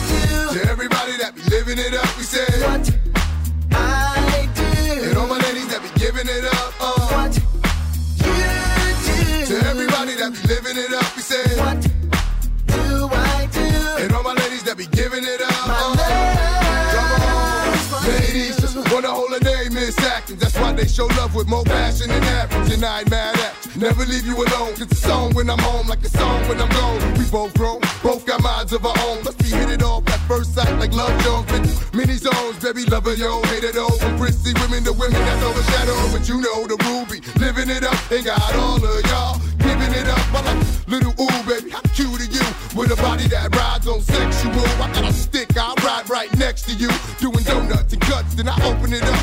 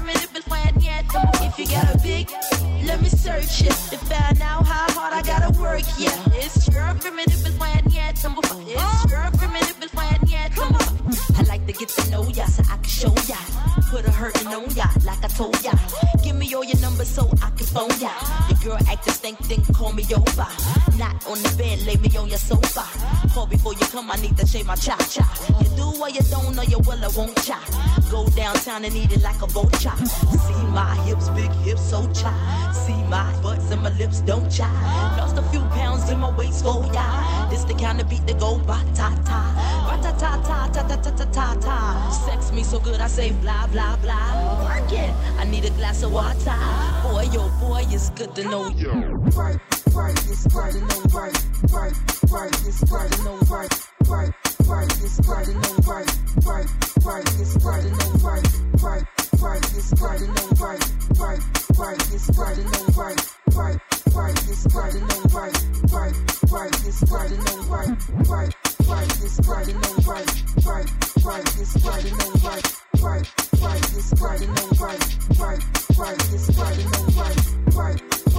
Right.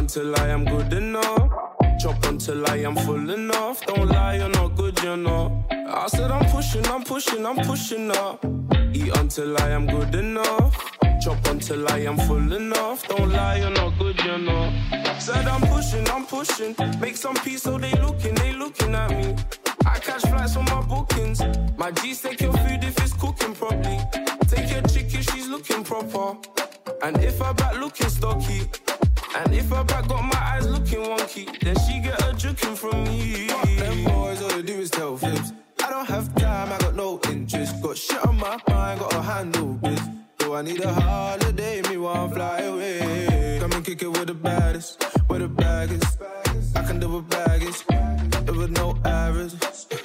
A nigga with status. I said I'm pushing, I'm pushing, I'm pushing up. Eat until I am good enough. Chop until I am full enough. Don't lie, you're not good, you're not. I said I'm pushing, I'm pushing, I'm pushing up. Eat until I am good enough. Chop until I am full enough. Don't lie, you're not good, you're not. Yeah, yeah. Why you frying? Why you frying? Why you frying? Frying? Yo, I've been jogging and jogging to get these bands up.